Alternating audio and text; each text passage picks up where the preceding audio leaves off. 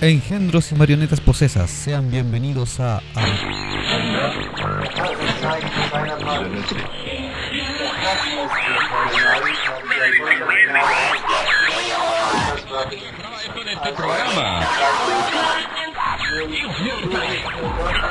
Acabas de invocar un portal hacia último conoces. Bienvenido seas a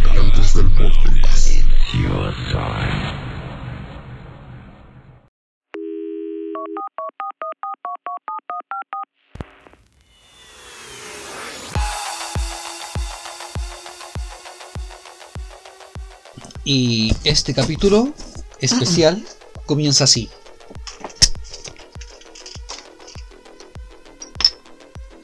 Bienvenidos a un especial bonus track Bienvenidos a Borrachos con el Vortex. Borrachos con el Vortex. Yo creo que ese va a ser el nombre, lo acabamos de bautizar. Sí, bueno, es que después de grabar dos capítulos interesantes a punta de litros de cerveza y mucho amor, Sí. corresponde hacer su especial re- más relajado, eh, hablando de cualquier weá. De hecho, fue idea del Jumi hacer esta weá, así que no tengo idea qué mierda vamos a hablar ahora.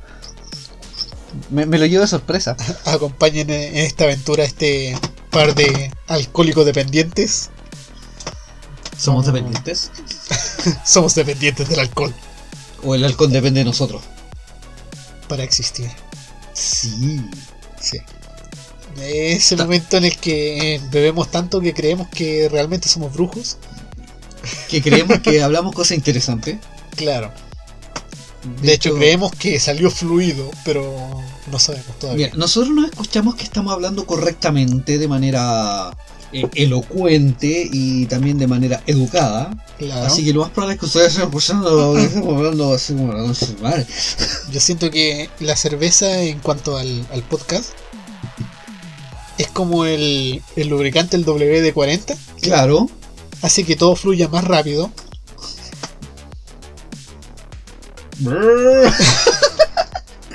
Especialmente las palabras. Siento que hablamos mucho más rápido mientras más alcoholizados estamos. Eh, por eso yo creo que los capítulos duran tanto, bueno. O duran tan poco. También. Siento que Siento que hay que rellenar. el, tema que había tirado debería haber sido para la hora. Pero lo tiré muy rápido o no sé qué hice. O a lo mejor está muy bien estructurado, estimado Don Tertulio. S- Puede ser. Esta semana estuvimos hablando de brujas y de vampiros. Y de vampiros. Sí. ¿Qué se nos quedó en el tintero de eso? A ver. Bueno, eh, en su momento dije que quería tomar el tema de los vampiros en cuanto a los juegos de rol. Lo cual no toqué en el capítulo principal. Sí, claro. Y tampoco voy a tocar ahora. no, sí. No, pero lo que pasa Eh, es que. Es un tema extenso, sí. eh, sí, sí, juegos de rol es algo extenso. yo creo que en su momento podríamos hablar explícitamente de los juegos de rol, su origen, independiente Claro. de la temática. Saliéndonos del pánico satánico porque ya lo habló en otro podcast. Sí, pero. Por ejemplo, hablando de, del rol y los vampiros, gracias a un amigo, eh, yo conocí lo que era Vampiro Mascarada, pero no fue como mi primera incursión en los juegos de rol. O sea, fue la primera vez que jugué rol, Ya. pero yo Sí, conocí sí, los juegos de rol gracias a mi hermano. En su momento, bueno, yo varias veces he mencionado en algunos capítulos podcast que gracias a mi hermano yo he conocido varias weas, y entre sí, siempre música, sale weas en el baile. puta, aunque no quiera. Pero por ejemplo el tema de los juegos de rol también, pues, eh, él me mencionó en su momento el tema de Calabozos y Dragones, ¿cachai? De qué se trataba, que- en qué consistía un juego de rol. Ajá. Y en la época en, lo que, en la que lo conocí, que fue puta, mediados de los 80, media- entre mediados y fines de los 80, no era algo tan masivo que tú pudieras decir, oh, ok, voy a jugar rol, voy a buscarme un grupo de rol o una tienda que venda un juego de rol. Weón, conocer Calabozos y Dragones era porque lo viste en una película, o porque teníais un amigo, o un conocido que lo jugaba o lo conocía. Claro, lo más seguro es que haya salido en alguna serie gringa o en una película y que haya mencionado Calabozos y Dragones, que era como lo más Ya, pero, icónico en, en juegos de rol en esa época. pero hablando de año 80, en Quintero, Por eso. Ya. O sea, lo más conocido que podría haber salido en esa época era por una película gringa. O en alguna serie. Y siempre era ese Sí. típico nerd que era el jugador de rol. pero es que para esa época era como que te lo mencionaban y como que quedaba ahí. O sea, toma en cuenta que los juegos de rol o los juegos de mesa Ajá, en Estados Unidos son como una cultura popular. claro. De hecho, no sé si se han fijado, bueno, hay muchos que ven Netflix y, y se dan cuenta que, por ejemplo, en, en lo que es, eh, es series familiares o de superhéroes, tienen como un día de juegos de mesa. Que se juntan amigos o familias en una casa a puta, a jugar cualquier juego, de repente Pictionary, eh, o Calabozos y Dragones, o Scrabbles, ¿cachai? Sí, claro. O sea, juegos de mesa así como más brígidos, no lo típico de Monopoly, Ah. weas varias. Y para lo que sea ya más popular de las generaciones nuevas, que conocieron Stranger Things, eh, puta, ahí te hablan de Calabozos y Dragones netamente. Porque de hecho, personaje, los personajes principales como que asocian al, al antagonista de, de la serie con un, personaje de Calabozos y Dragones. ¿Cachai? Eh, yo conocí Calabozos y Dragones gracias a mi hermano, me lo mencionó, me habló de, de lo bueno y lo malo. O sea, me dijo, el juego se trata de esto, esto y esto. Y también me dijo, hay casos en que hubo un X personaje que se metió tanto en el juego que terminó asesinando a su familia. Claro que fue el caso de Estados Unidos. Sí, Ajá. casos gringos, netamente. Obviamente cuando te lo mencionan así, tú quedas como con una señal de alerta. Que dice como, bueno, ¿jugaré o no jugaré? Voy a tener cuidado con esto. Hasta que conocí a X amigo, que ahora vive en Santiago, eh, me habló de juegos de rol, él jugaba, conocía a Vampiro Mascarada y me presenta este juego. De hecho, como que lo primero que conocí de Vampiro Mascarada fue la el soundtrack, la banda sonora. ya acá. ¿Cachai? Eh, me presenta también lo que era el juego RPG para PC. Y yo no, no tuve así como mayor interacción con ese juego. O sea, él me mostró. mi- fue como. Era como el gameplay que se ven ahora en YouTube, Ajá. pero yo ya a él jugar. Ya, sí, sí. ¿Cachai? Eh, un gameplay en vivo. Sí, sí, sí.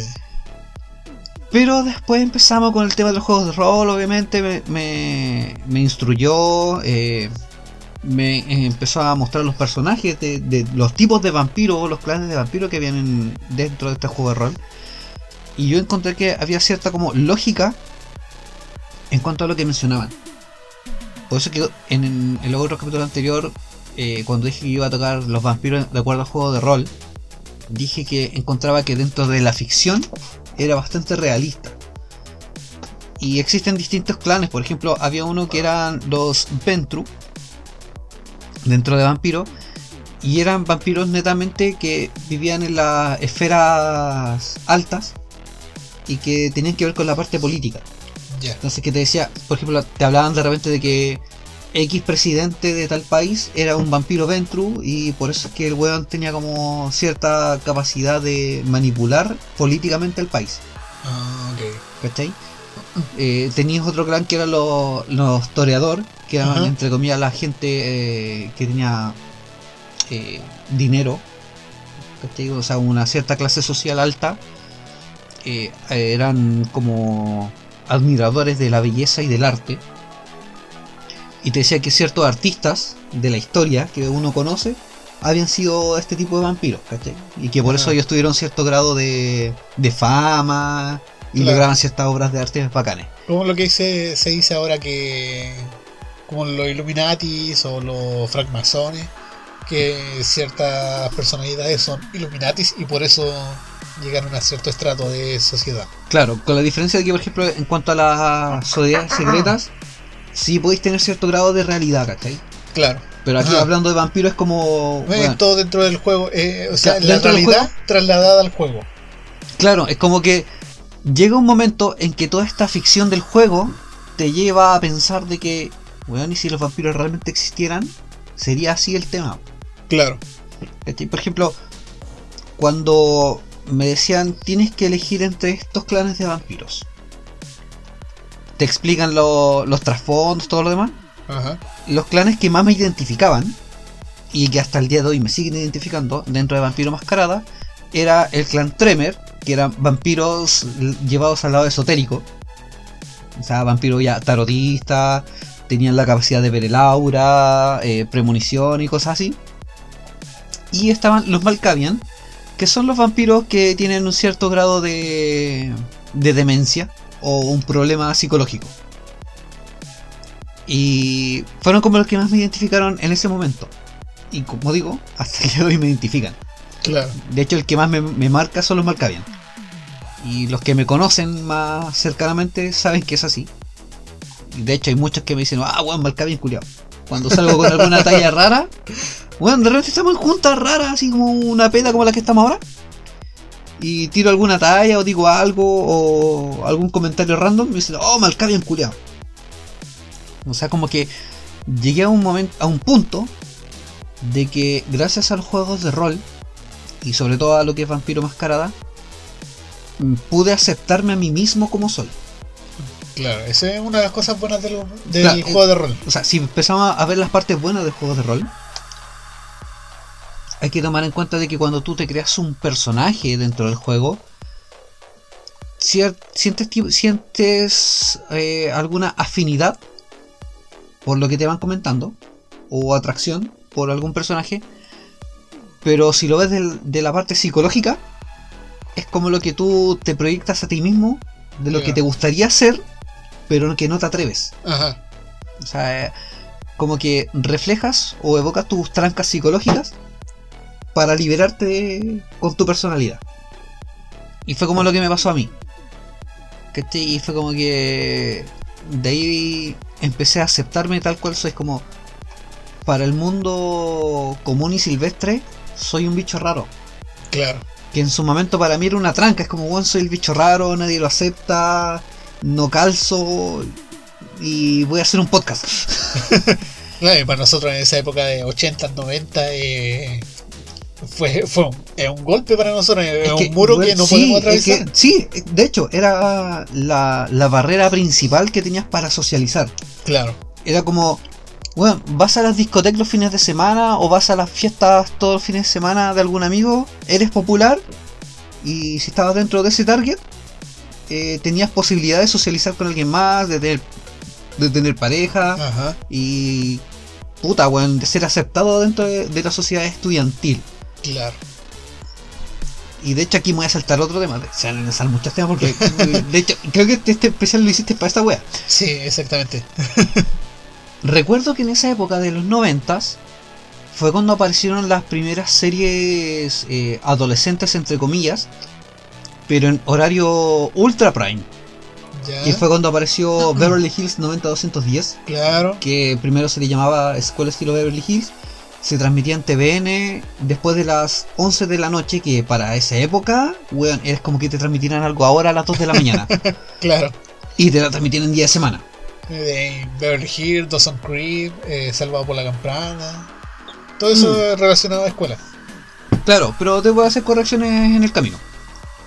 Por ejemplo, Salvado por la Campana lo daba Canal 13 en un horario ya familiar Es que que era como era ya la era comedia. Era solamente Sí, pues era comedia. Pero aún así era. Puta, habían ciertas temáticas adolescentes que por la época uno no, no tenía así como la- el discernimiento de, de Ajá. asimilarla. Es que ahí te. Esa era como comedia. Bueno, era comedia básicamente. Pero te tomaba de todos modos estos estereotípicos. Claro, los estereotipos Ajá. adolescentes y... norteamericanos. ¿Por qué dije esto? Ya, me confundí la No, sí, podemos ayudarnos. Aquí podemos ayudarnos, primo. Es que No sobrio me equivoco las palabras siempre. Pero ahora. Cuando Ebrio bebo. No, cuando bebo, me doy cuenta de las palabras en las que me equivoco. Ah, ok. No, pero por ejemplo, yo me acuerdo que cuando empezó el tema de Beverly Hills 90210 o Escuela Estilo de Beverly Hills, creo que yo estaba entre séptimo y octavo básico. Ya. Si es que no era un poco antes. Y me pasaba de que creo que se daba primero una vez la semana el capítulo y era como los lunes. Llegábamos el día martes. Y empezó a formarse este tema de los populares contra los que a nadie. Claro. ¿Cachai? Y había un grupo de, de populares dentro del curso que eran. Puta, lógicamente eran como las más atractivas físicamente, con, y los más atractivos físicamente. Es siempre el estereotípico que se. se Pero de acuerdo, claro, de acuerdo a un estereotipo que, que se generaba dentro del mismo curso. Dentro de, de esta misma, de este Ajá. mismo grupo. ¿Cachai? Eh, en esa época yo era el feo del, de- del curso. Ajá. Era el más feo del curso, de hecho, Sí. tenía un diente de más. Yo era como un colmillo al medio de la dentadura. Y por eso ahora haces podcast y no. Y, y no voy a discoteca. Y, y no soy un DJ ultra mega famoso, ¿cachai? Sin desmerecer. Pero por ejemplo, era como que llegó un punto en que si alguno de estos, entre comillas, populares me hablaba, era mal visto por el resto de su grupo. Claro. ¿Cachai? O sea, hasta algo más mínimo como, weón, tenía un sacapunta. Y era como, weón, te aceptamos pedirle un sacapunta a cualquiera del curso, menos a este weón. En ese tiempo yo no era hecho. no, todavía no. Todavía no, faltaba mucho. Lo que a mí después fue como cuático, de que una de, de una de estas personas, o una chica que estaba dentro del grupo popular, era scout. Y después yo también fui scout. Por ende tenía comunicación con esta chica. Y fue como que en un momento dije, bueno, dentro del curso ella es popular, pero acá en scout somos iguales. Claro, sí, Entonces, sí, por sí. ende, ella me habla, hay cierta comunicación, una buena onda, ¿cachai? Eh, todo equilateral. Ajá.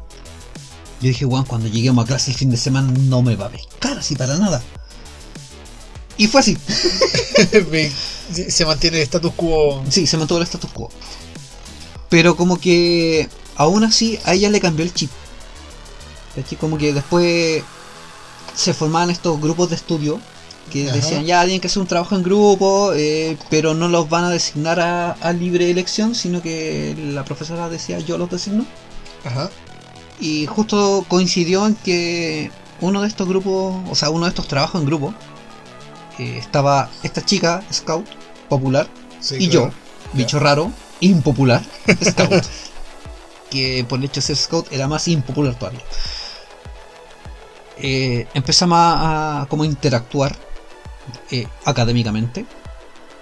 Se dio cuenta de que mis vivencias, como que se preocupó de cuál era mi estatus anímico dentro del grupo. ¿Cachai? Como que se interesó el por qué como cómo te sientes tú y la cosa. Para mí fue raro, yo ni siquiera la traté de una manera distinta, o sea, yo fui igual como era siempre. Pero te conoció ya fuera de este núcleo de la escuela. Me conoció en mi hábitat. No, te conoció. Me conoció, de hecho, antes, antes de ser ñoño, Ya. porque en ese tiempo yo no, no, no existía el tema ni el término ñoño, y yo tampoco tenía esta como afición a los cómics ni películas, como es Correcto, ahora. Sí, sí, sí. ¿Cachai? O sea, estaba en ese, en ese tiempo de transición, cuando. Weón. Muchos van a entender, cuando estáis de primero o cuarto básico, acá en Chile por lo menos, Ajá. eh, son todos iguales. Claro, la primaria, todo eso. Sí, no, no, como que te da lo mismo si alguien gana más dinero que tú, o si una familia es más rica económicamente que tú, Ajá. son todos iguales. Pero llega un momento en que aparece el clasismo.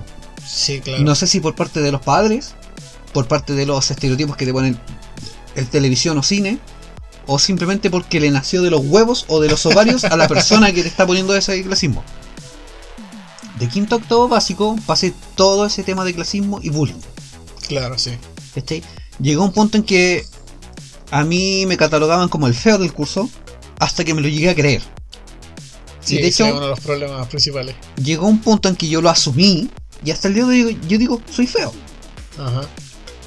Y obviamente mi esposa o muchos que me conocen me van a decir, bueno, tú no eres feo. Claro. ah. Pero uno lo asume y llega un punto en que lo tomas de una manera tan especial que no lo tomas como algo negativo, sino que al final pasa a ser una ventaja. Ajá. ¿Cachai? Como, bueno, soy feo, sí, soy feo. Pero tengo una weá que se llama intelecto Pero soy simpático. y soy simpático. Y, Y hago un podcast. hago podcast. ¿Cachai? Es como un proceso que pasa el- la juventud a través de, del- de la parte educacional, a través del colegio, de la parte académica. Sí, sí. Y ya se me olvidó que estábamos hablando. no, nunca se Pero por ejemplo, uno aprende a, a aceptarse tal cual.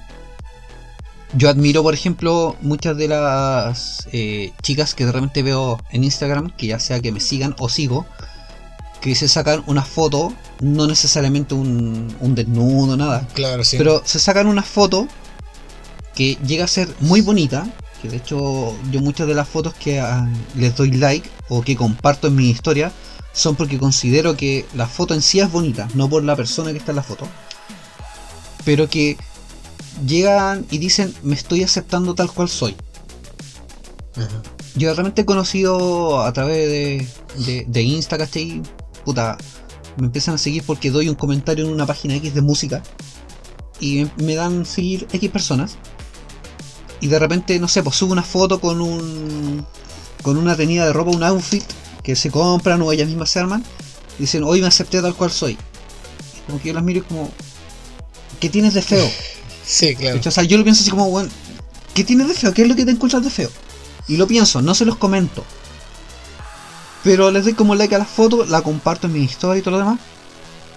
Y a veces cuando ellas la comparten en su historia, su fotografía, yo les comento así como, loca, estás bien. O sea, no, no veo nada mal en ti. Ajá. ¿Cachai? Y lo digo desde el punto de vista de una persona que tiene parientes con una... que no suene feo y no se malinterprete. Tengo parientes que tienen como...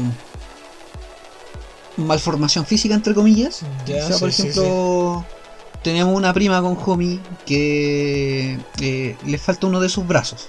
O sea, uno de sus antebrazos. Ah, sí. ¿Cachai? Y si tú ves una foto de ella, la ves como una persona totalmente normal.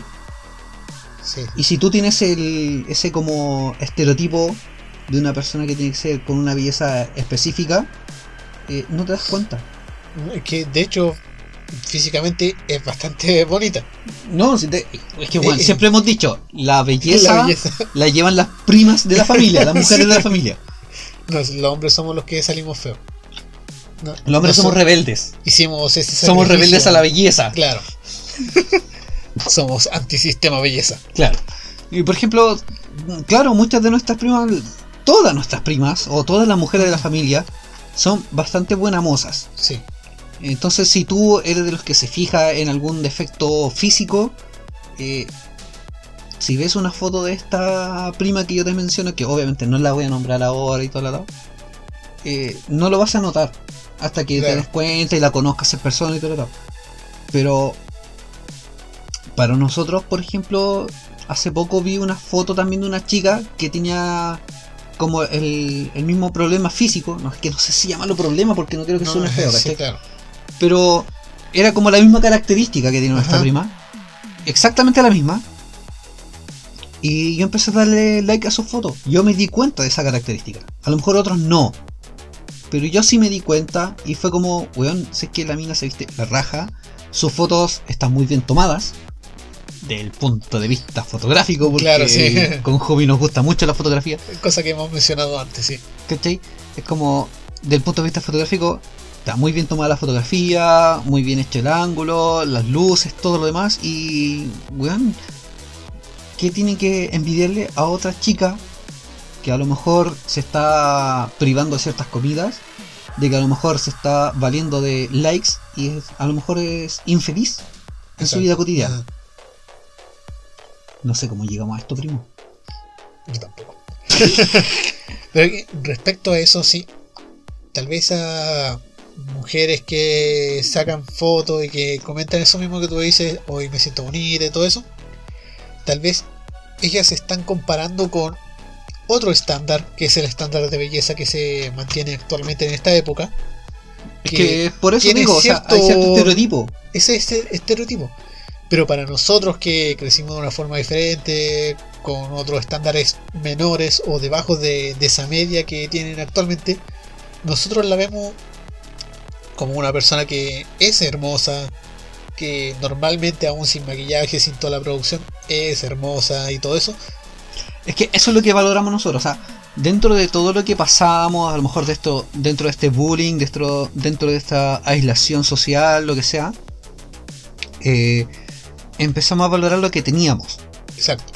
Entonces cuando te das cuenta de que hay una chica que puede verse espectacular con maquillaje, con cierto outfit, y sube una fotografía y claro, tiene miles de likes, y esta misma chica, o este mismo chico, para que sea parejo, sube una foto sin maquillaje, sin producción, así como normal como es cada uno de sus días, y estos likes disminuyen, Ajá. tú te das cuenta, lo que es que me están siguiendo solamente por un físico. Exacto. ¿Soy solamente un trozo de carne que puede satisfacer visualmente a otras personas? O sea, nosotros estamos tratando de mantener nuestro anonimato dentro del podcast y dentro del perfil del podcast. Eh, una para no cagar los algoritmos, para no romper sus pantallas. Pero es más que nada por eso, eh, porque tiene que ver el tema físico dentro o combinarse con lo que es intelectual. Exacto. O sea, no decimos de que una persona hermosa tiene que ser tonta, que no Ajá. sea capaz de ser inteligente. Es decir, el estereotipo que te muestran en las películas De y que la rubia es tonta. antiguamente era así. Claro, de que decían la rubia es tonta, y claro, te ponían una rubia espectacular, pero sí, era vacía, era hueca, no tenía Ajá. nada. Pero era este, el estereotipo que te ponían antes. Afortunadamente ahora hay un cierto movimiento de que puede ser muy buena moza o muy buen mozo, pero tiene cerebro. O sea, no, Sí. no tiene nada, no tiene que ver nada una cosa con la otra. Puede ser un gran deportista con un físico escultural y lo que quieras, ya sea masculino o femenino. Pero si a lo mejor te gusta leer libros de filosofía o libros de religión o libros de terror o lo que sea, y eso te hace un intelecto y te lleva a tener cierto grupo de gente que te sigue solamente por el intelecto, no solamente por las fotos que subes, bueno, bacán. Ajá. De hecho, hoy día. No, hoy día no. Ayer, por la hora ya. Ayer. Eh, Jumi me, me compartió un video de una chica que eh, conoce bastante de lo que es magia, de lo que es gemoterapia. Puta, temas similares a los que hablamos nosotros. Y decía que la siguiéramos en Instagram, todo y que a lo mejor puede ser un grupo de WhatsApp para que conociéramos más gente que hablara nuestro tema. Porque Ajá. obviamente es como difícil. Sí, sí, Para, que, para los que siguen el podcast ámbito, sí. es súper si- es súper difícil. La empezamos a seguir, pucha, yo con mi Instagram personal, arroba guion bajo sechu. Le di me gusta a las fotos que me gustaban, de hecho. Todas sus fotos me gustaron porque no tenía nada que mostraba así como algo sexy, sino que eran temas de, de gemas, paisajes y cosas así. Y me gustaron. Y ella después en su historia compartió una captura de pantalla y puso Ajá. gracias Sechu por todos los likes y todo lo Claro, sí. Obviamente con el perfil del podcast también la que espero que en algún momento se dé cuenta que estamos ahí. Por eso es que también eh, modifiqué que dice ahora Habitantes del Vortex Podcast. Ah, ya, bien, bien. Para que entienda el, quién la está haciendo. y de hecho, eh, uno sigue a la chica y es una chica bastante normal, de acuerdo a lo que es físicamente o estándar físico. No es así como una chica espectacular, supermodelo. No, bueno. Yo la empecé a seguir por las cosas, por, los, por el contenido, que contenido. subo. Sí, no, claro. no por el tema físico, por el contenido. Eh, si uno le consulta algo, una duda que tiene dentro del tema esotérico, de como, pucha, ¿sabes qué? Soy tal signo, ¿qué piedra me, me recomendarías? O Ajá. ¿para qué me sirve tal piedra? Loco, ella te lo va a responder. Sí, sí. A lo mejor se va a demorar un poco, y de hecho ella lo dice, que por temas de estudio a lo mejor a veces se demora en contestar los mensajes, pero te lo responde. Y eso es lo que se valora. Así como nosotros, si ustedes por ejemplo en algún momento nos llegan a, a mandar un mensaje, eh, decir, no sé, me gustaría que comentaran tal tema o conocen de este tema, Ajá. bueno, lo vamos a responder. Ya sea el Jumi o yo, lo vamos a responder. A lo mejor nos vamos a demorar, a lo mejor no, pero, weón, somos seres humanos, tenemos que trabajar, tenemos nuestra vida. No somos el tipo de persona que estamos 24-7 pegados a las redes sociales para ver cuántos likes tenemos. O sea, bueno, hay que tomar en cuenta eso. Sí. O sea, eh, a- pesar de, de todo lo que Y hablamos... no es por interrumpir al Jumi, pero. Ah, No sé, eh, sí, nos pueden preguntar de cualquier cosa, o sea, nos pueden preguntar tanto de cine, cómic, de juego, de tema esotérico, bueno, así, así como temas común y corriente de, de lo que sea y estamos dispuestos a conversar, a mantener una conversación. Y de hecho creo que hemos dicho de un principio de que si hay algún tema que nosotros no dominemos o no conozcamos, eh, lo vamos a decir, lo vamos a investigar y si ustedes conocen del tema a lo mejor los vamos a contactar Claro. para que podamos tener esta retroalimentación. Ajá. Es que de eso se trata también este podcast. O sea, la idea no es que nosotros solamente investiguemos temas para llevárselo a ustedes y que conozcan. Sí, nos llena. Es entretenido. Ustedes se divierten por la forma en que les llevamos el tema a ustedes.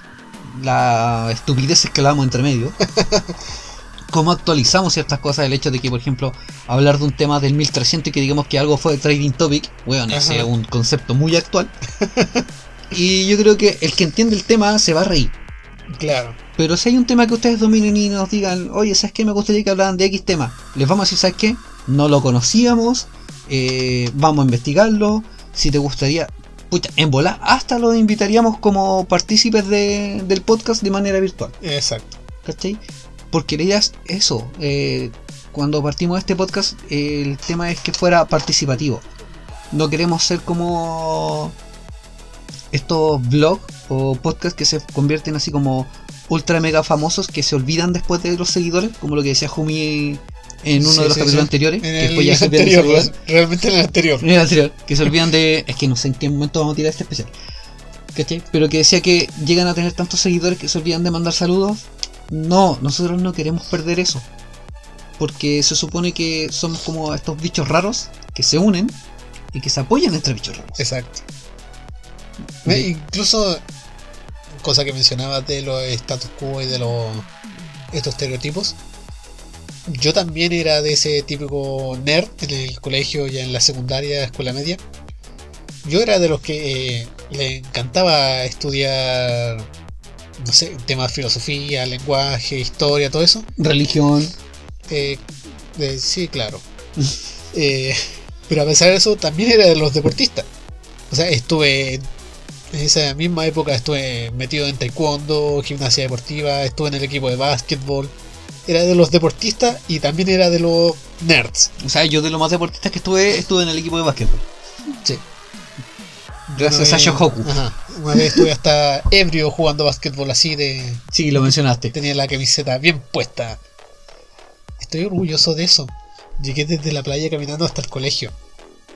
Es una gran. Es una. eh, Buenísima sí, rola. Ajá, no, ¿Cómo se le llama? El Santo Grial. Eso, pues, un santo grial. Una cruzada muy importante para mí. Ah, eso. No, la búsqueda del santo grial es la La cruzada. búsqueda del Santo Grial es la cruzada. Pero es que. Eso, es fuera del cine y fuera de lo que te muestra la televisión, que es lo que está acostumbrada la gente actualmente. Los estereotipos no se cumplen realmente. Es que hay que tomar en cuenta de que va a ser a lo mejor un golpe duro para las nuevas generaciones. Y los va a terminar en depresiones, en, en- ¿Cómo se llama? En, Aprovecha que no hay tantas nuevas en, en generaciones. ahora. psicólogo y cosas así. Voy a dejar la cagada con esto. Cuando estás en el colegio, eh, están estos estereotipos, estos grupos, pero después de esto todo cambia. Y lo digo por experiencia, o sea, por ejemplo, pasé por, el- por este bullying, por esta aislación que me hacían, y estaba este grupo de populares que llegó un punto en que algunos me trataban hasta de mongólico, deficiente mental y cosas así. Bueno, Sí, sí. cuando tú tienes entre puta, 11 hasta los 15, esta es una weá súper dura que te lo digan. O sea, que te traten de deficiente mental. Porque al final es lo que te limita para tu futuro. ¿Qué pasó? Después de que yo salí de cuarto medio, yo tomé de educación técnico profesional y me separé de, de mi curso antiguo desde el que venía desde el primero básico, Sí, de claro. kinder. Y me fui a otro curso. Y un día random me encuentro en la calle con una de estas chicas populares que fue como. Bueno, según lo que dice mi mamá. No sé si será real, pero tal vez sí. Pero dice que fue como la chica que fue mi primer amor. Ya, ok. Y me encuentro con ella en la calle un día y me para y me saluda y de una manera muy afectuosa, así como muy amigos, que para mí fue como, ¿qué onda? Y yo vestido así como con mi sotana, mis botas largas con correa, así collar de puntas y ojos delineados negros. Y que ella llegara de la nada así normal, así como, hola, ¿cómo estás? Y bla. Fue como que, ¿qué pasó con ella? Y obviamente por no ser descortés, la saludé, fue como, sí, ¿tú cómo estás? Y bla, bla. Y me dice que ella estaba trabajando como eh, educación diferencial. Había estudiado educación diferencial y estaba trabajando en eso. Y ah, entre mis recuerdos fue como, ok, yo era un deficiente mental para ella. No se acercaba a mí por eso.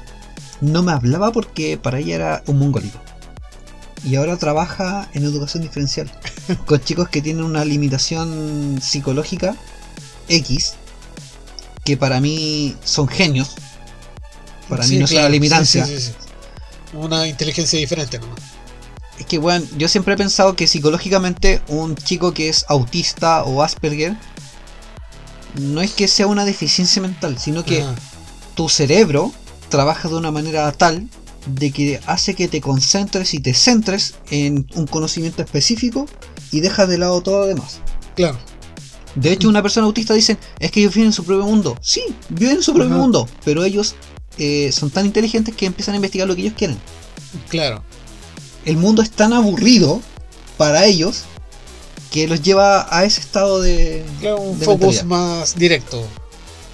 De hecho, he pensado en algún momento que a lo mejor tengo cierto grado de, de Asperger o de au- autismo, weón. Sí, una cosa que. Me lo he llegado a creer después de que me lo dijeron tanto tiempo. Sí. Yo creo que sí, weón, si no lo hubiésemos llegado a lo ese que es estamos un- ahora. de hecho, ese es un problema que teníamos antiguamente y de hecho que se sigue repitiendo actualmente. Que ese es ese condicionamiento mental, o ese condicionamiento psicológico que se causaba a través del bullying. Ujú. Puta, que suena bonito de esa forma. Que te hace creer que tú eres apartado del montón, que eres el bicho raro, por ese condicionamiento psicológico. Claro. Pero que al apartarte de ese grupo de personas, ese grupo social, tú te tiendes a aislar, pero también te tiendes a concentrar en ciertas cosas. Es que aprendes a filtrar.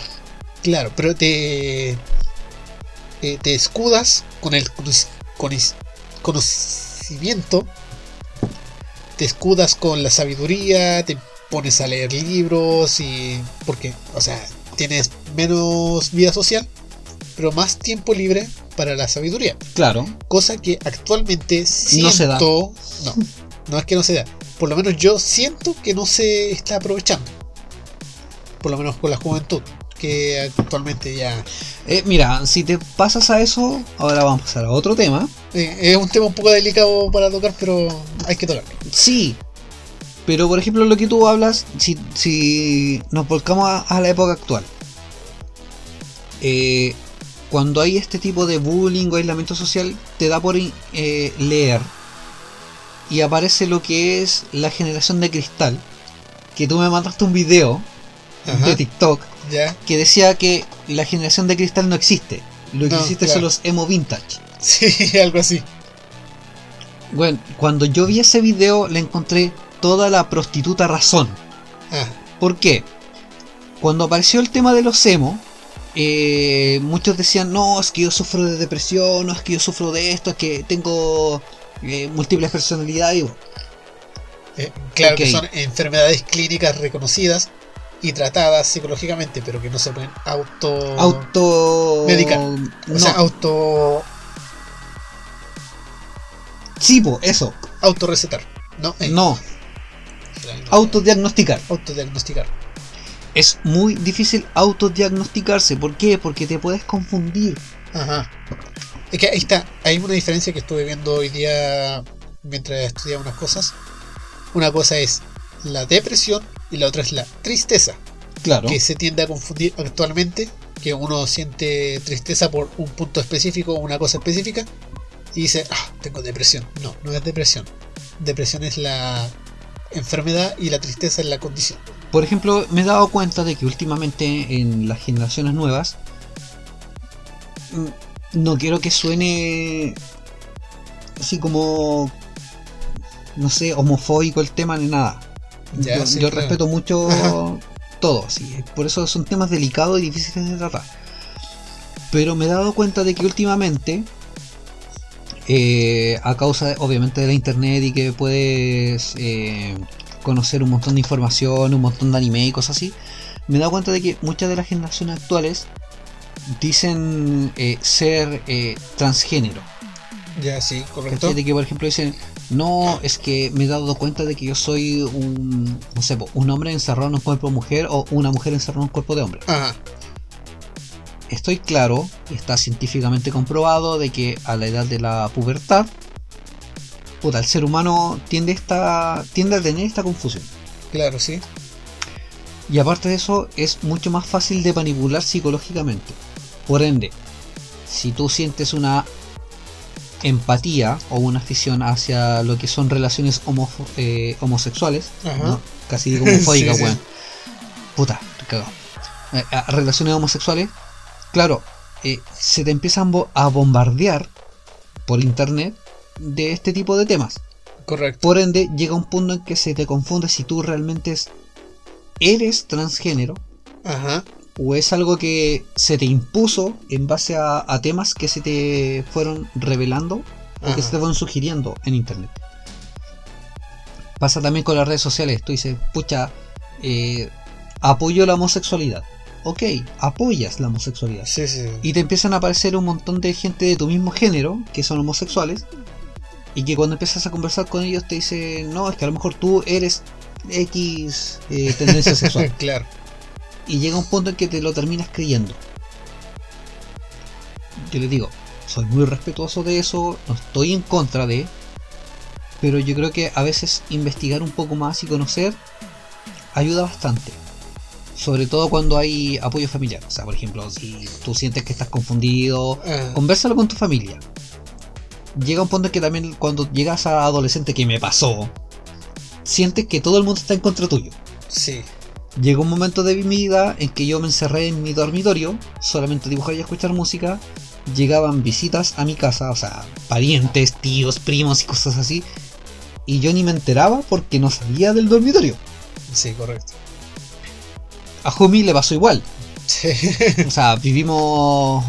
la- la- tuvimos las mismas vivencias en Mm. distintas épocas, pero lo vivimos. Hasta que llegó un punto en que tú no das tu brazo a torcer, pero siempre tiene que haber alguien que sí lo haga. Exacto. hasta que llega uno de tus primos y se interesa por conocer el por qué tú eres así. Y ahí es cuando se te quiebra todo el esquema. O sea, tú tenías una coraza de que eras el rudo, el que no quería la humanidad y odiabas al ser humano, y ajá, querías ser un weón paranormal y todo lo tal. Y llega otro weón terrible normal que dice, no, weón, me gustan los mismos temas que tú, yo he escuchado bandas de las que tú escuchas y weón tienen buenos temas. Y te quiebra todo el esquema, pues, weón. Sí. O sea, ¿y ahí qué Ya no, eres, ya no eres, no eres el uno contra todo el mundo. No, pues ahí es Eres- como, hay más personas como yo. es como, hay más personas como tú y no tienes por qué ser así de rebelde. Ajá.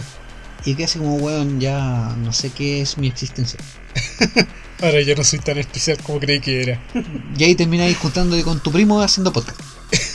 Porque das cuenta que ya no estáis Bueno, solo, ahora son sí, dos. eh, Bueno, así, no. Así Mira, me de pasó hecho- por lo menos hoy. Lo que me sorprendió fue que, por ejemplo, eh, una de mis primas, que es la hermana de Jumi, una de las hermanas de Jumi, llegó a un punto en que era, entre comillas, o sea, o yo lo consideraba que era como la popular. O sea, dentro de, de esta lista. Ya. ¿cachai? Y obviamente se juntaba con populares de mi curso y cosas así.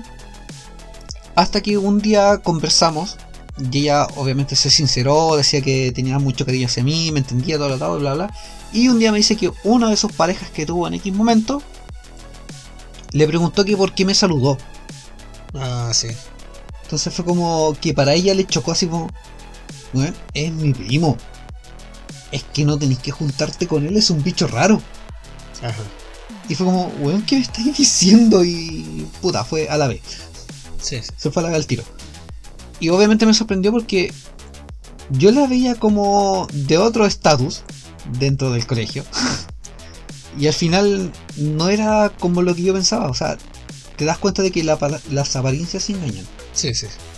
El que de repente seas atractivo físicamente y que te puedas codear con cierto tipo de, de personas, no significa que tú pienses como esas personas. O sea, en este caso mi prima aparentemente se veía como estas personas. De hecho es muy guapa. Si la ven en Instagram van a babear. Pero su personalidad es totalmente distinta. Es como, bueno, no te vas a acercar si yo no dejo que te acerques. Claro. Y si tocas a uno de los míos, eh, puta, te metiste con la peor personalmente. sí. O sea, espérate, todas las penurias del infierno. ¿Cachai? Y eso es lo que eh, yo agradezco de mi familia, ¿cachai? O sea, en mi familia tengo un rango impresionante, weón. ¿Cuántos primos tenemos? 800 mil. Todavía la, no los conozco por la parte materna. Uf, Todavía no los conocemos todos. son como 12 tíos por parte materna. Eh, tenemos muchos primos, eh, subprimos, bisprimos y así, primos en segundo, tercer grado, que nosotros no conocíamos, que nos dimos cuenta que son la misma onda que nosotros, Ajá. que pensábamos que no iban a congeniar con nosotros y cuando nos ven en una fiesta familiar con Kilt escuchando rock y metal y hablando de temas paranormales se acercan a nosotros y nos siguen y se pegan como imanes, no sabía si ponerme orgulloso o salir arrancando. Es que igual esa es una de las cosas que no todo el mundo puede contar y que nosotros tuvimos la fortuna a pesar de que pasamos esa época oscura de ah, nadie Sí. me entiende, nadie nos quiere, pero que ahora nosotros sabemos que tenemos la fortuna de que todos esos primos que tenemos eh, somos tan unidos como familia. Yo, los primos por parte materna y por parte paterna, todos somos tan unidos porque pasamos esa época en Ritoque, que nos juntábamos en las fogatas, que hacíamos las fiestas, los carretes, y que todos compartimos esos temas. O sea, nosotros podemos ponernos a hablar de temas paranormales, ellos se van a acercar, van a hablar de esos temas, ellos se van a poner a bailar, nosotros nos vamos a acercar, vamos a bailar, vamos a hablar de Y, y lo otro, temas que por ejemplo, cualquiera. aunque hables del tema paranormal y cosas así, que a lo mejor ellos no crean, Ajá, o que a lo mejor porque sus familias tienen X religión, que para ellos sea raro, bueno, te lo van a aceptar. sí, O sea, no es una cuestión de que, no, no te juntes con este primo porque él habla cosas raras. No, bueno.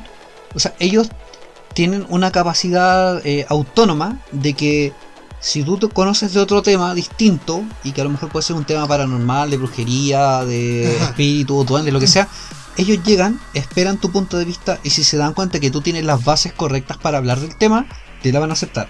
No te la van a rebatir. Claro, Te van a decir, bueno, sé que a lo mejor en mi religión o según mis creencias no acepto los términos, pero sí los respeto. claro. Porque me estás dando las bases sólidas para respetarlo. O sea, para entenderte que sí hay otras creencias. Sí. O sea, eh, esa es una de las leyes, una de las leyes sociales que están impuestas ahora, que son que no se tienen que tocar. Una es religión y la otra es política Y deportes. Y deportes. O sea, bueno, fútbol. es fútbol porque a menos que no hables de fútbol no sepas nada de fútbol como nosotros. Sí.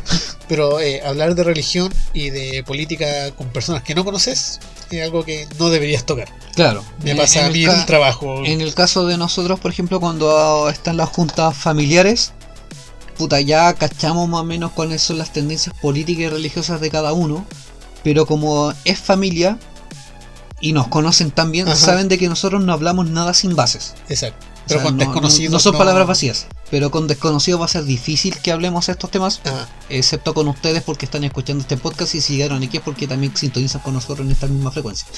Sí. De hecho, una de las cosas, eh, volviendo un poco atrás en el tema, como hablábamos de esto de, de los bichos raros, de los círculos sociales, Ujú. del status quo y todo eso, ese status quo, estamos hablando de una, una palabra bastante fuerte. Tenemos esta facilidad de que nosotros dos, por lo menos tenemos una diferencia de 10 años. Sí, Aprovechamos lo que es 90s y 80s. sí. Y parte del 2000. Yo alcancé a vivir esta primera transición de lo, del principio de los 90, donde era esta época de los bichos raros, que había ese apartheid social, pero que después, llegando a los 2000, me tocó vivir esa parte donde ya, todos somos diferentes, yo estaba en el grupo de los nerds, en el de los bichos raros, había en el mismo curso el grupo de los rudos, el grupo de los deportistas, pero al final del día todos nos defendíamos como un núcleo Claro. social. O sea, es como que se dieron cuenta de que en la diversidad estaba como la fortaleza Claro. de todo. O sea, eh, había este grupo de, de los bully que me molestaban, que molestaban a amigos. Pero si alguien más se metía con nosotros, ellos eran los primeros de Fernando. Puta, bueno, afortunadamente para ti pasó así, en Por mi eso, era distinto. yo viví esa, esa pequeña transición. Y digo pequeña transición porque ahora actualmente estamos volviendo a ese apartheid ochentero Sí, sí. que podemos ver que en los jóvenes está ese bully que hay y ya se separó completamente ese segmento. Están los raros y lo el resto, digamos. Puta, mira, de hecho lo que me llamó la atención fue que un día la Sakura llegó y me habló del tema de los normies. Ajá. Fue como, ¿de qué me estás hablando? Me dice, no, lo que pasa es que hay una guerra entre los normies y, y los demás. Fue como, ilústrame, sorpréndeme. Entonces me hablaba de que, por ejemplo, en la plataforma TikTok estaban todos estos bichos raros que son como otakus.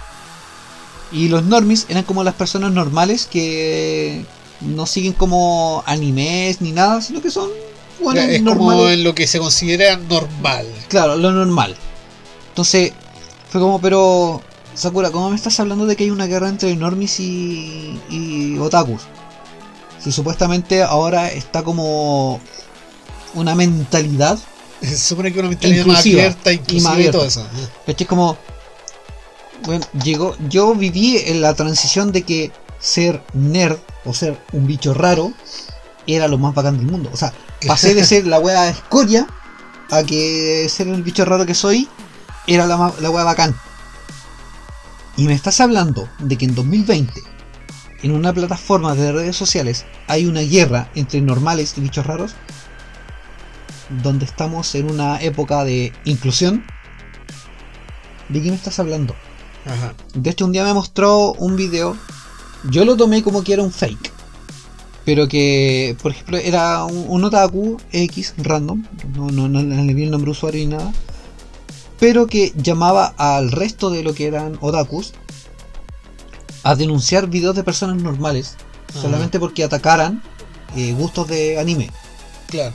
Que fue como, Saku, no te metas en eso. O sea, si para ti te- eso es lo que es vivir, eh, en verdad estáis volviendo, eh, bueno, una weá muy retrograda. Es un retroceso completamente. ¿Cachai? O sea, cuando partió el tema de las tribus urbanas, ¿cachai? Y que decían, no, weón, eh, que primero partieron tribus urbanas, se dividían, Ajá. habían rivalidades. Bueno, pasamos toda esa transición nosotros. Y llegar ahora hasta que empieza el movimiento feminista, empieza el tema de la inclusión, de que los que son góticos, punks, eh, metaleros y son bichos raros son vistos como mejor que una persona normal porque no quiero sonar clasista.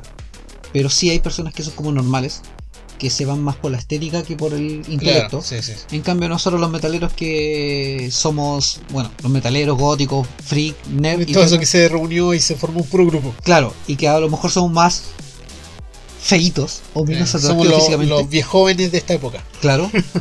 Eh, puta, bueno, cuando hay una atracción hacia una persona, y no me refiero a una atracción para ver una relación sentimental, sino una atracción de que te juntas con alguien porque te das cuenta de que piensa de una manera bacán, yo lo valoro. Sí. O sea, cuando veo a alguien joven de una generación mucho más nueva, o sea, y más actual, que no debería conocer estas bandas, que realmente recomiendo una banda que yo conozco, que es antigua y que tiene letras más o menos bacanes, lo valoro. Obviamente empiezo a seguirlo en las redes sociales porque yo digo, con esta persona a lo mejor tengo un tema para conversar. No a lo mejor un tema específico, pero sí va a tener ciertos temas para conversar. Y si a lo mejor no conoce algo, lo va a querer saber. O sea, que básicamente me estáis diciendo que en estos poco más de 30 años, o sea, tres décadas, un golpe en el corazón, tres décadas en donde hubieron tantos cambios, en donde ya estaba este, este apartheid, ya se solucionó en los 90, se diversificó, se amplió en los principios 2000. de los 2000, pero siempre con un respeto. O sea, había ese bullying, pero no era tanto. y ahora entrando en la era tecnológica, ya full tecnológica de las nuevas generaciones, volvemos a ese apartheid retrógrada de los 80, pero ahora más, más fuerte porque te puedes escudar frente a una una cuenta. Es que es el tema, o sea, en, en la época digital ya te puedes escudar detrás de un nombre falso. sea, claro, un nombre falso, una personalidad. nickname, Ajá. una personalidad distinta. Nickname, eh, po, weón. déjame recoger el carnet. ¿Hace cuánto que no se llama nickname? No sé cómo se le llama ahora, yo siempre lo conocía como nickname Ah, ya o alias. Alias, no sé, no, sé cómo se dice ahora. Pero claro, es re fácil esconderse detrás de una pantalla, detrás de un- una personalidad ficticia, atacar, eh, criticar Ajá. y no hacerse cargo de lo que uno hace. Yo creo que esa es la parte que todavía sigue viva en nosotros. O sea, si bien nosotros tenemos nuestros seudónimos dentro de las redes sociales, no somos eh, personas falsas. O sea, Claro. si, si tenemos una opinión, la vamos a decir. Ajá. Si no queremos causar un daño en la persona, vamos a a lo mejor omitir la opinión o la vamos a hacer de una manera más educada. Claro. Y si algo nos gusta, también lo vamos a decir. Sí, ob- obviamente. Y se va a notar. o sea, bueno, el hecho de compartir perfiles, de compartir una foto en las historias de, de Instagram. O sea, por lo menos en mi caso es la única red social que ocupo. Sí, claro. Eh, Lo otro es Twitter, pero mucho menos porque lo tengo enlazado al Instagram. Ajá. y a lo mejor tratar de usarlo para la para el podcast, pero también, lo- también lo tengo botado. soy un mal soy un mal social media. Sí. Igual que el Facebook, yo también lo creé ahí, pero no uso Facebook nunca, así que estoy votado. De hecho, me he dado cuenta de que últimamente eh, se ha dado como una tónica de que todos están migrando más a Instagram o a Claro. TikTok Ajá. y están dejando más de lado Facebook. Eh, de hecho, hace un tiempo estaba viendo un directo de una marca de celulares que, que sigo. Y como que le decían, loco, ¿sabes que El Facebook ya es como para los tatitas. Así como, weón, eh, tener Facebook es para cuando tenés a tu familia nomás de, de amigos, así, nada Ajá. más. No. Yo encuentro más práctico Instagram porque, claro, si alguien te sigue, no es necesario que tú tengas que aceptar una solicitud de amistad y, y saber lo que hace la otra persona. O sea, si alguien te quiere seguir, ya bacán. Te sigue, no tienes Claro, por tú, qué seguir tú ves solamente lo que te gusta, Claro. lo que te interesa ver. No tienes por qué volver a seguir a alguien. En, en muchos casos, eh, cuando es algo que vale la pena, sí lo sigo de vuelta. Ajá. Por ejemplo, hay veces que me parece X persona te siguió. Ya, ver perfil. Veo su perfil, es público. Tiene que ver con ilustración o cómics. Ajá. Y si me interesa, lo sigo. Sí. bacán. Pero también a veces pasa de que ciertas o ciertos perfiles que uno sigue de antes, porque te atraen, ya sea porque tienen que ver con música, con artistas o lo que sea, y que son entre comillas con muchos seguidores, te siguen de vuelta, uno queda en la disyuntiva de ¿me está siguiendo porque se activó un bot? ¿O porque la persona sí me está siguiendo? Claro. y de repente le escribes, ¿me sigues porque eres un bot? Y la persona dice, no, no soy un bot, soy una persona real de carne y. Como, bueno, sí, pero es que me pareció que te me estás siguiendo. Y cuando te dice, no, es que realmente sí, te estoy siguiendo, quedas como, ¡Ah! ¡Existo en el mundo! Sí, ese es uno de los problemas que tenemos los bichos raros de aquellas épocas. Eh, la falta de, de confianza en uno mismo. Bueno, mira, hace poco eh, empecé a seguir el Instagram de una banda que me gusta y le di obviamente like a las fotos porque eran fotos de la banda. Claro. y que eran fotos buenas, no eran Ajá. fotos así como muy random, sino que eran fotos bien producidas y todo lo demás. Y me doy cuenta de que realmente se ha sido mencionado en la historia de la banda. ok, revisé y fue como, thanks Sechu por todos los likes. O sea, obviamente en inglés. Y aparecía mi nombre en una captura de pantalla con todas las fotos a las que yo había dado like. Sí, sí, Fue sí. como, weón, para la banda existo y obviamente tiene muchos likes, o sea, miles de seguidores. Claro. Y que se hayan dado el tiempo de eso, uno lo valora. Exacto. O sea, yo estando en una banda, estando ahora en el podcast, si obviamente de repente llega alguien y le da likes a todas nuestras fotos, yo voy a compartir la captura de pantalla porque obviamente valoró el trabajo que estamos haciendo nosotros así de informar temas random, Sí. que a lo mejor a nadie le importa, pero a ti sí te importó en este momento y por eso estás escuchando este especial y escuchaste los capítulos anteriores. Y eso lo vamos a valorar. Y si podemos de repente generar una especie de, de comunidad y hacer una retroalimentación y tener temas en común y, y comentar, bueno, bacán. Sí. Y de hecho creo que este ha sido el especial más disperso que hemos tenido. y ya nos piteamos una hora así como si nada. Pero es que igual todo lo que hablamos está relacionado a un puro tema. Claro. Que esta diferencia tanto en la generación antigua con la de ahora y en esta diferenciación, esta como clasismo que hubo en los jóvenes, porque no hemos pasado a la edad adulta. No, no, no. Eh, Bueno, nosotros de todavía esta- somos inmaduros, somos Sí. adolescentes para la gente que nos conoce a la edad que tenemos. Eh, que para los jóvenes de ahora todos sobre los 20 años ya son viejos. Y lo puedes ver en TikTok. ¿Pero por qué, weón? ¿Por qué? O No sea, sé, yo- pregúntale a los cabros chicos. A mí siempre me dijeron, eh, weón, tu, tu época de gótico es solo una fase. Tengo 38 años y aún me delineo los Sí. ojos y me pinto las uñas de negro, weón. Y me he visto gótico. No todos los días, pero lo hago. Exacto. O sea, es una cuestión de que llevas casi como después un estilo de vida más que como un estilo estético. Exacto, sí. Sí, me decían lo mismo de mi época de ocultismo. Hoy día, por ejemplo, eh, una persona X que me conoce así vestido de negro con bototos, me vio y me dijo, oh, estás súper distinto hoy día, andas con pantalón corto y zapatillas. Es como, sí, ando en bicicleta.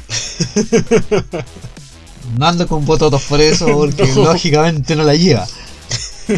Cuesta mucho más. O sea, si hubiese sido un weón más pendejo, como 15 a 17 o hasta 18 años, tal vez hubiese andado en bicicleta con bototos. Tal vez. Porque es una cuestión de que te lleva así la sangre y la weá.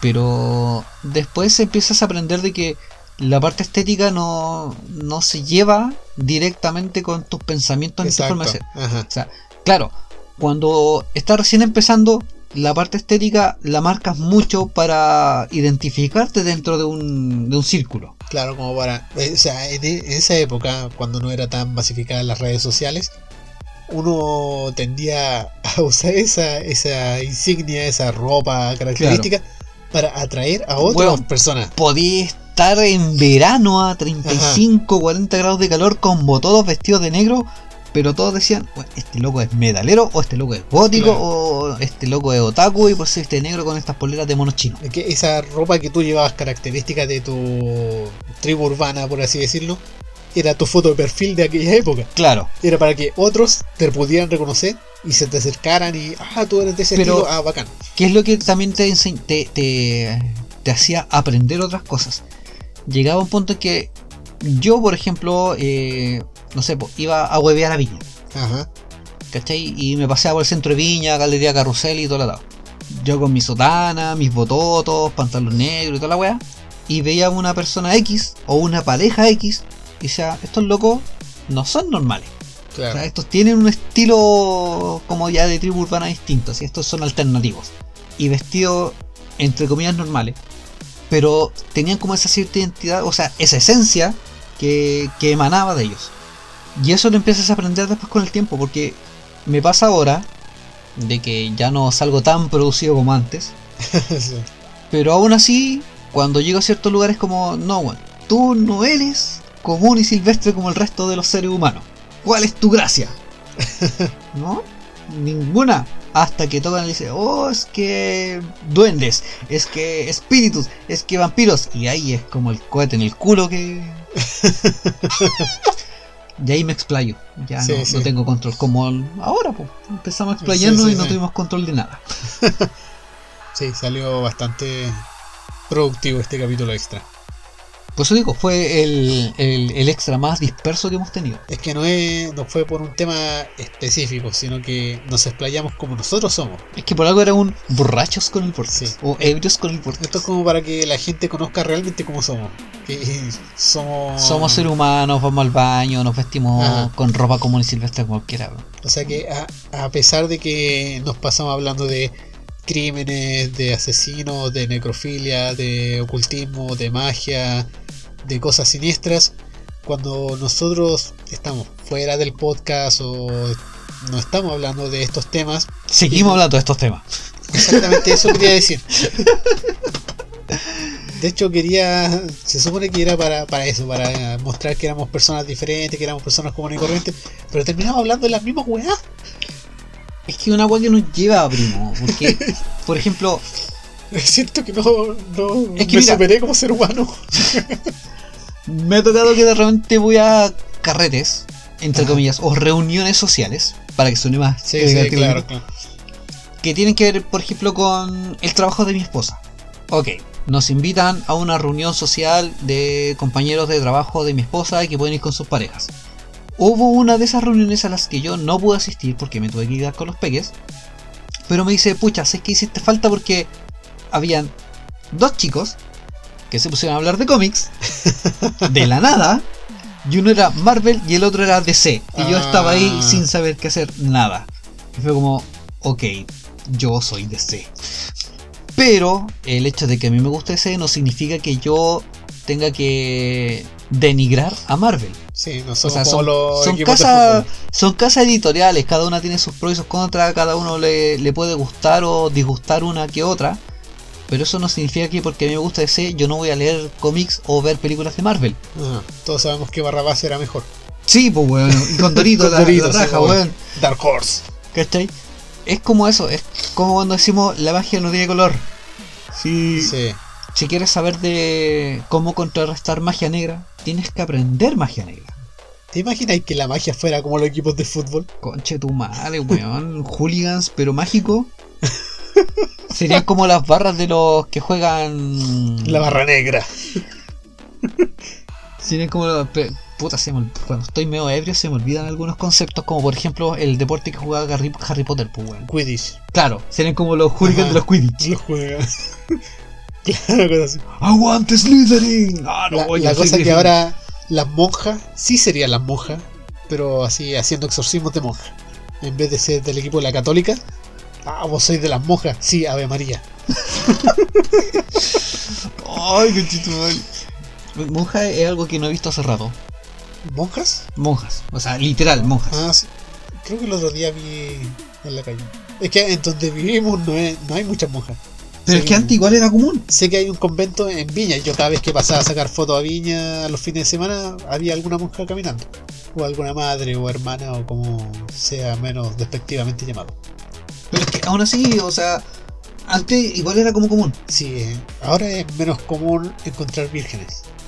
Es menos común encontrar vírgenes, menos común encontrar monjas y sacerdotes. Sí, de hecho por eso ya no hay tanto sacrificio satánico. Primo. Estáis desvirtuando toda la weá y estáis llevándolo a la ignorancia a todo esto que queremos nosotros iluminar con nuestro conocimiento. Ay. Yo creo que ahora que te voy a acostar, primo. Sí. No, pero sí, eh, yo creo que está menos masificado eso, esa idea de ser una monja o esa la, la religión, la iglesia misma, ha perdido más poder en esta época Como institución. Como institución. Porque poder monetario siguen teniendo igual, queramos o no. Igual como fue con las brujas en el oscurantismo y todo eso. No, pero sí, eh, con la liberación sexual, con la liberación mental, lo que eh, la mente más abierta y todo eso, se ha perdido el gusto por la religión, se ha perdido esa vocación que tenían antes las personas, nosotros que salimos de un colegio católico sabemos de eso, que había muchos que ya quiero ser un cura también, que la iglesia, que abre tu jardín y todo eso. Ahora con las redes sociales y que la liberación de las mujeres y igualdad social y todo eso. El Y Netflix. y Netflix. Que ahora son menos las personas que quieren entrar a esos conventos, a los reclusorios, a todo eso. Por eso yo creo que hay menos monjas que se vean actualmente. No sé si a ti te ha pasado, pero a veces yo me he puesto en un punto de vista ah, muy cuático Ajá. de qué pasaría si realmente todos estos eh, seres paranormales que nosotros investigamos y, y que nosotros dominamos ciertos temas Ajá. existieran realmente. O sea, puta, sabemos que hay ciertas weas paranormales que existen. Están. claro, por lo menos y de son- nuestro punto de vista que nosotros hayamos visto y todo eso. y son entre comillas comprobables. Pero ¿qué pasaría si un día se, se diera la realidad de que si se abriera un portal, Ajá. ¿cachai? Y aparecieran ciertos seres que nosotros conocemos, Ya. de los que hemos hablado, ya sea puta, demonios, eh, espíritus X, y que asimismo nosotros sabemos que los podemos combatir. Nosotros, o sea, me refiero a nosotros, no con nosotros, no solamente, Sí, sino sí, gente que conoce el tema. Ajá. Y que los gobiernos quedan así como, puta, tenemos un enemigo, no lo podemos combatir, y la weá, y estamos en crisis, bla. Y que apareciera gente como nosotros que, que dijera, loco, yo sé cómo combatirlos, estas son las herramientas. Y que los gobiernos dijeran, no, weón, estoy piteado. ¿Te ha pasado alguna una bola así? O sea, a mí sí, ¿cachai? O sea, Sí, yo, sí. yo sí me he puesto en ese punto de vista como, puta, ¿qué pasaría si de repente realmente un demonio empezara a, o sea, o X demonios empezaran a, a dominar cuerpos de personas, a poseerlos, y hubiera que hacer exorcismos, y que esa fuera como una tercera o cuarta guerra mundial. Ya, me lo he planteado, lo he pensado. El problema sería que las instituciones políticas aún siguen muy ligadas a lo que es la iglesia. Y el Vaticano tendría el poder sobre eso. Pero existen los guerrilleros. Eh, sí, pero ya sería como... Es que seríamos Eh, como los Constantine. Sí, sería, El pero John Constantine. antes. Pero eso sería después de una transición de un tiempo de lucha. Pero es que, Nosotros somos la, la- los reservistas. pero es que ahí te estaré yendo como al, al estereotipo así como ya cinematográfico. No, es que aún así confiarían más en estas personas que públicamente, entre comillas, Ah, sí. ya son, eh, ya tienen los exorcistas, el Vaticano tiene su escuela de exorcistas, ya el, el Vaticano tiene el poder de la iglesia y el Ave María y Espíritu Santo y yo te exorcizo. Y después ya buscarían a los ocultistas, que primeramente, según mi imaginación y según lo que yo me planteo, estaríamos combatiendo desde las sombras. Sí, Después nos haríamos visibles para ya, ah, ellos están combatiendo realmente con estos y tienen resultados y tienen su punto de vista y todo eso. Después seríamos, seríamos reclutados. Por eso yo digo que somos como los reservistas. Porque en una guerra primero van los soldados, después van los que son mayores de edad que cumplieron la, el servicio militar, pero que eh, no son O sea- militares eh, activos. o sea, seríamos como estos dos nerd gamers que aparecen en Pixels. Algo así. Mandan primero a todos los soldados a. Soldados. A Soldados. los soldados. Es que van Ah, todos ah. juntos. Claro. mandan a estos soldados a luchar contra alienígenas. Ajá. Y después aparecen estos gamers que conocen los patrones del juego. Y conocen los juegos. Y conocen cómo combatir los juegos. Ajá. Y después dicen, weón, déjenlo a cargo yo porque estos weones son los que saben de verdad. Sí, O sea, nosotros andaríamos en ese nivel. algo así. Puta que bacán ser nerd, weón. Bueno, ya cumplimos con No más de lo esperado. Nos fuimos a la chucha, weón, sería un especial corto y. Yo pensé media hora. Sí, es que, bueno, en verdad nos dispersamos mucho. Y yo creo que el que quiera escuchar este especial lo va a disfrutar. Sí, yo creo que hay que poner una advertencia de ya, si quieres escucharlo, escúchalo. Sí, eh, en este caso no nos va, nos va a dar lo mismo la cantidad de reproducciones. No, porque- este era uno para nosotros. Sí, Ajá. era nuestro regalito para nosotros mismos. Sí, Y obviamente para el que quiera escucharlo. sí.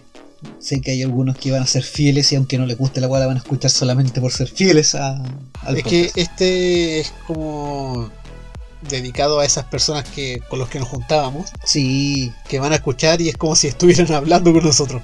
bueno, sí, en verdad hay que... ¿Qué pasa luego todo este tema de la pandemia? Porque Ajá. sé que hay muchos de estos bichos raros como nosotros Sí, sí. que te gustaría compartir. De hecho, una de, de- uno de mis sueños es que en algún momento hagamos una junta de Sí. puros bichos raros que escuchamos el Vortex y hablar temas paranormales y, Ese va a ser un tomando con Vortex. bueno, sí, ese va a ser un tomando con Vortex, Este es pero como acuático. el prototipo. Claro. Esta Este- es la versión beta. Sí. Ya, muchachines. Nosotros ya tenemos que ir a descansar. Sí, estamos- aunque no lo crean, es muy tarde, ya es de madrugada. De hecho, ya es muy temprano. es muy temprano. Ajá. En un par de minutos tenemos que despertar. Sí. Lo pasamos bien hablando para ustedes. Y esperamos que ustedes lo hayan pasado bien escuchando las estupideces de nosotros. Si es que lo escucharon. Si es que llegaron No, hasta acá. di- digamos que sí, nomás, y los que lo escuchen, o sea, dijimos que da lo mismo quien escuche este especial. Ajá. Era por alguna especial. Exacto. Si quieren Mm. participar de un Tomando con Vortex, escríbanlo. Sí, de- mensaje directo y coordinamos. Sí, y ahí coordinamos la cerveza y el alcohol. Correcto. Muy bien. Tiene que haber cositas para comer. Sí. Si no nos volvemos en demonios eh, casi inexorcizables. Sí. Bueno, Bueno, eso sería todo por váyanse a la hoy día. A Sí, descansar, a dormir. O a mimir, como dicen. A vivir. Como dicen los- Actualmente sí. Sí. Por. Y sería hasta chao.